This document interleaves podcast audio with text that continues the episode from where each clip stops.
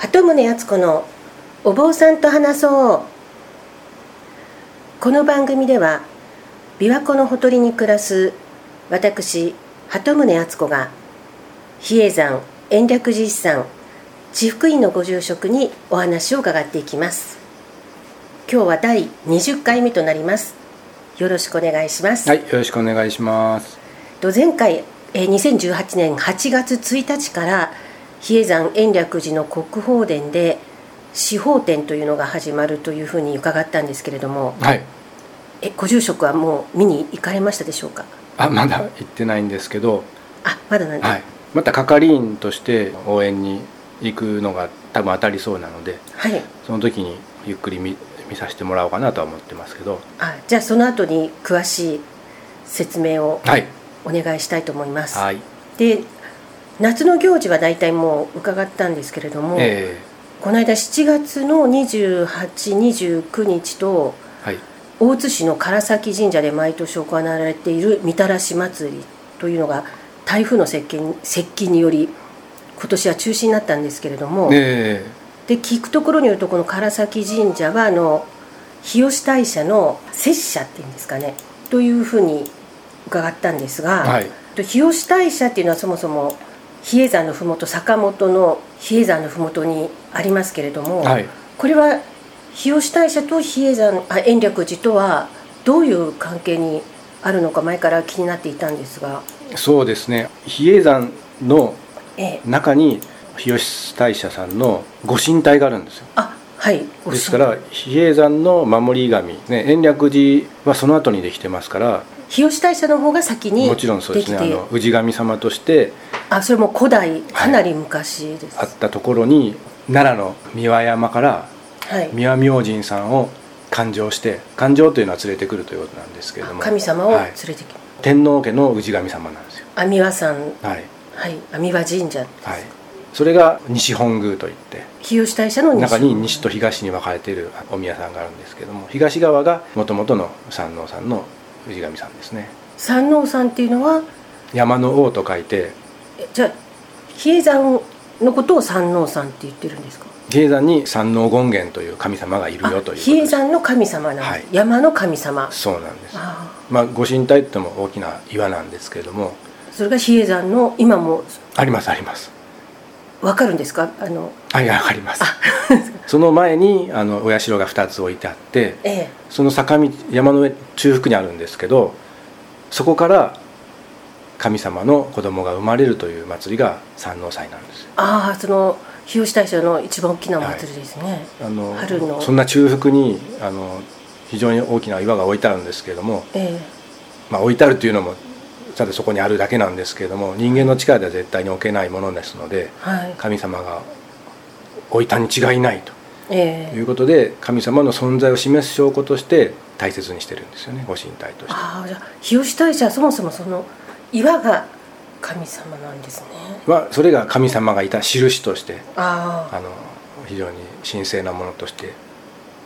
扱われてますけどねあじゃあそれはその日本に仏教が渡ってくる以前からはい比叡山がもう信仰の対象となっていたわけですよねもちろんですね比叡山っていうのは後からついた名前ですしええもともとは「火」という字に「枝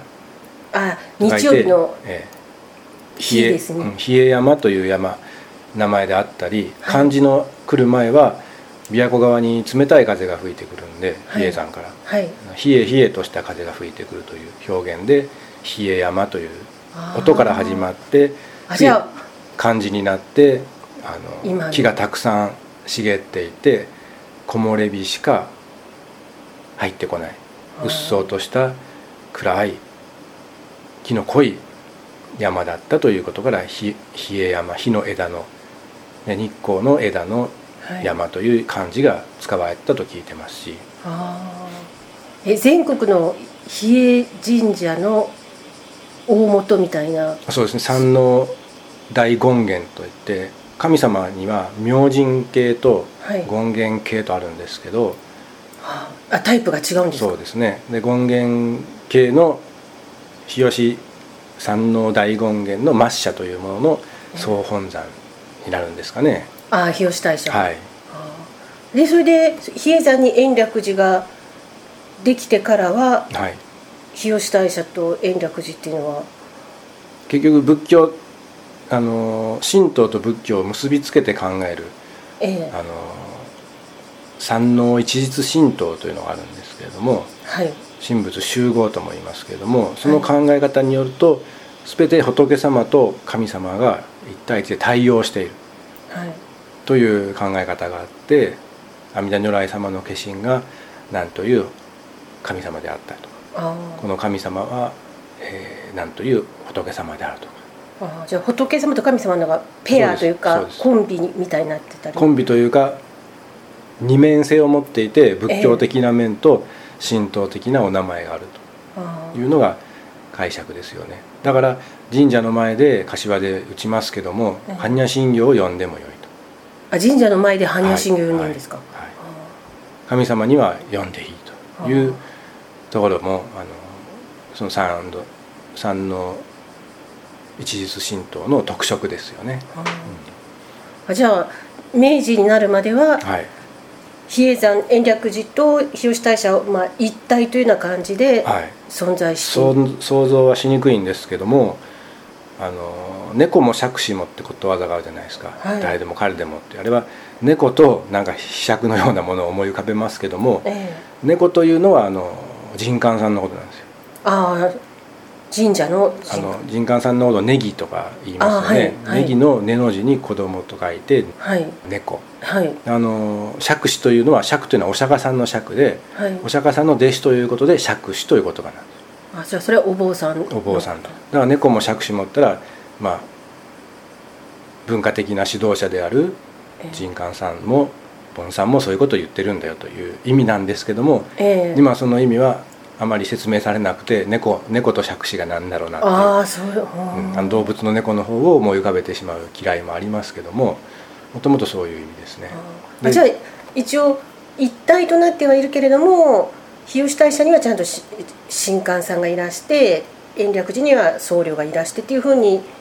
でもなかったとも言われてましてだからあそう神官僧侶という一つの名前でああ身じゃ分があった。ああじゃあ昔はそんなはっきり両方できたああそうのなん祝詞もあげれるしお経も読めるとへえいう人物が宗教的な祭祀を司っていたのではないかとも言われてますしね。あ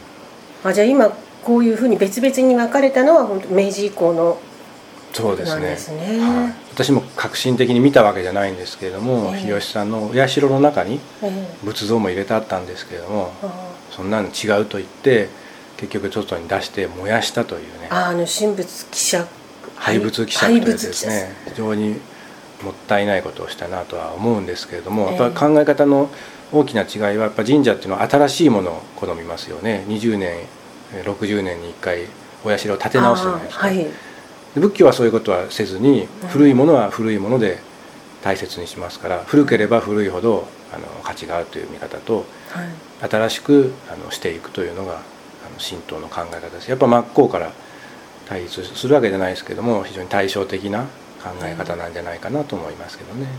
えじゃあ今現在は延暦寺と日吉大社というのはどういうまかああのそれぞれ独立した宗教法人ですけど、ええまあ、仲良くさせてもらってますしええ同じ坂本の行事では区民学区民運動会とかああの公の行事には来賓として呼ばれ てあそうのお会いすることもありますしちょうど比叡山高校というのはもう本当に日吉大社さんの隣にありますのでああそれははい延暦寺が経営経営している学校ですよね、とだから日吉さんの参道をみんな高校生が歩いてきてええあそこ素敵な通学路だなと思っえて見てるんですけど、坂道は多いですけどね、石畳ですよね、ええじゃあ延暦寺の行事に日吉大社の神官さんが出席されるとか参加されるというようなことはあるんですかえありますねそれからあの山の日というのが新しくできたので、ああはい山の日には一緒に比叡山と日吉さんでイベントをするということも最近になってですけそどれもはか観光イベントまあ、観光というかあのお互いにお祝いし合うということをしてますしえあとはね5月26日に比叡山のお坊さんがえええ日吉大社に正式にお参りするという、はいあの山王礼拝講という行事があるんですけれども、それは昔からですかはいまあ、あくまでも伝説なんですけれどもええお坊さんがあんまり修行してなかったからええ比叡山の木が枯れ始めたえとえいう異常事態が起こってえでそれをよく調べたらやっぱり神様が怒っているからええ神様を慰めるために盆さんとりあえず神社の前に集まってえあえの法華経についての論議法要をしなさいと。あで集まれるのがその若手しか集まれなくてええしかもまだ5月26日って言ったら冬服のシーズンじゃないですか。あでも冬服はなかったので夏服でとりあえず集まったという、はいえその昔ですね、でそこから5月26日はから夏服をスタートさせるんです比叡山延暦寺ではへえそういう言われがあるんです、大体4日5日早いんですけどねええでもちょっと最初の理由があの修行を怠けてたからえああーの樹木が枯れたというのもなんか意味深いというかあ本でも当そかのなと思うこともあるんですけどもでもい今の僧侶たちの戒めとするように、ええということなんですかねでその法要ももうある程度もう40過ぎたらあまり出ないようにちゃんと順番で若手から、若手がするあ法要としてしてますけども小雑さんもちゃんと見えてあ、はい出出題者としてねえじゃあそれは日吉大社ということはもうあの建物の中って言っても外から見えるんですかね神社での法要はあの外に拝殿がありますのでああその拝殿に登らせていただいて、ええ拝殿で、えー法要しますからあの一般の人も見れますああ悪天候でも5月26日はまあ大体大丈夫なんです、まあ、雨もあまり覚えないんですけども、ええ大概いい天気でやっぱあそういう暑い時にあの日吉さんを参拝しますねあそのこの間お話伺ったあの延暦寺のお坊さんたちが住んでらっしゃる里坊とかも、はい日吉大社の参道はいはいの方にずらっと並んでいたり、えあの近辺はまあ比叡山高校もありますけれども市街院ですとか延暦寺関係の建物も多いですよね。ええであの日吉東照宮というもう一つなんか神社が高いところにありますけれどはいもはいはいはいあれも日吉大社の一部になるんでしょうか、え昔は延暦寺が管理しているえあのお宮さんだったんですけどねええでその前に上り口のところにテニスコートがあるんですけれどもはいそのテニスコートは実は仏様の立場で神様をお参りするという三仏堂というお堂があったんですけれどもええそれが今の比叡山の上の大講堂はいであ持って行って延暦ます寺の東堂の、まあが60年前にあの燃えてしまったお堂の再建のためにあ移築されたん移です築しましたあそんな大きなお堂があっそこたに場所なんですはあーへいえでもあれはすごく高いところですよねあの坂道ずっと登っていって、はい道路を越えてものすごく急なはい石段をはいちょっと登れるかしらって思うような急な石段の上にはい、神社があってうんで登りつくともう琵琶湖がすごくよく見渡せてはい、景色は素晴らしいんですけれどもあれはテニスコートの方を回っていくともっとなだらかな道をはい、あの登っーていけるん、ケーブルの方から案内看板が出てますので、ええーなんか最近あそこで映画の撮影があったというのでえはいはい話題になってましたよね、ええあの唐崎神社が舞台のあどん天に笑うというあやつそれですそれですはいありましたねで私もあのあそこの日吉東照宮はなん2回ぐらい行ったんですけれども、え徳川家康公とえはい豊臣秀吉公とはい両方がお祭りしてあるんですよね、はい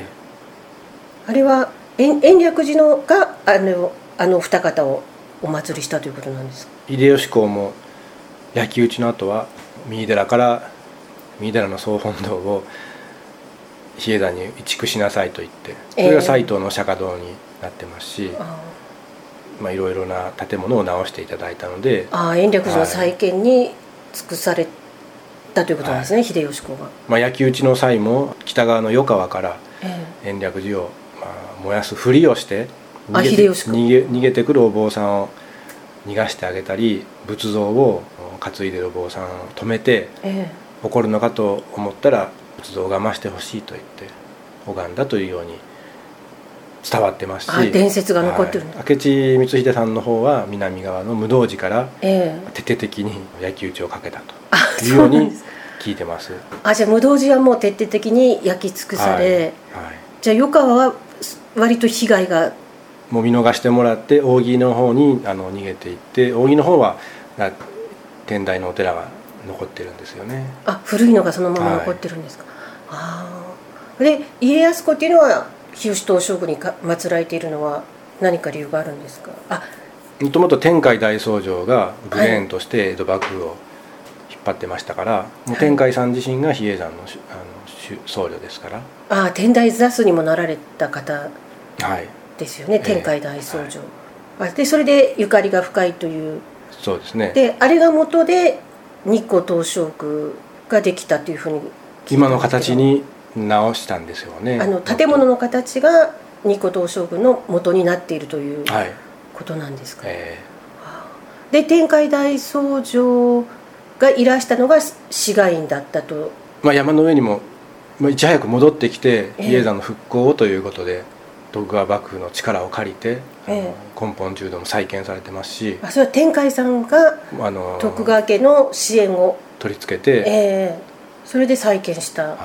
市街院の上の方にある、まあ、次元堂というとこ次元堂ろってでお祭りされてるっていうんですかそねこが天海大僧正のお墓だと思えばいいんですか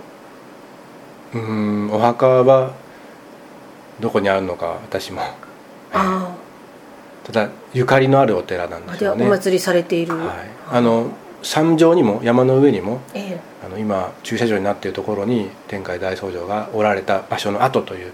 石碑はちゃんと残ってますしえああ南工房南の光の坊さんの坊と書いて南工房という名前で住職をされたというのも記録も残っていますああじゃあ山の上はもちろんですけれども比叡山の麓坂本側もはい、延暦寺ゆかりの場所がたくさんあってええ結構石畳の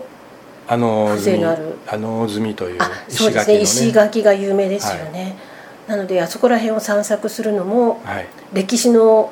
勉強にもなるしなかなか面白そうですねそうですねはいじゃあちょっと今日はもう時間になりましたので、はい次回また国宝殿のお話をはい伺えるのを楽しみにしております、はいありがとうござはいいましありがた、とうございました。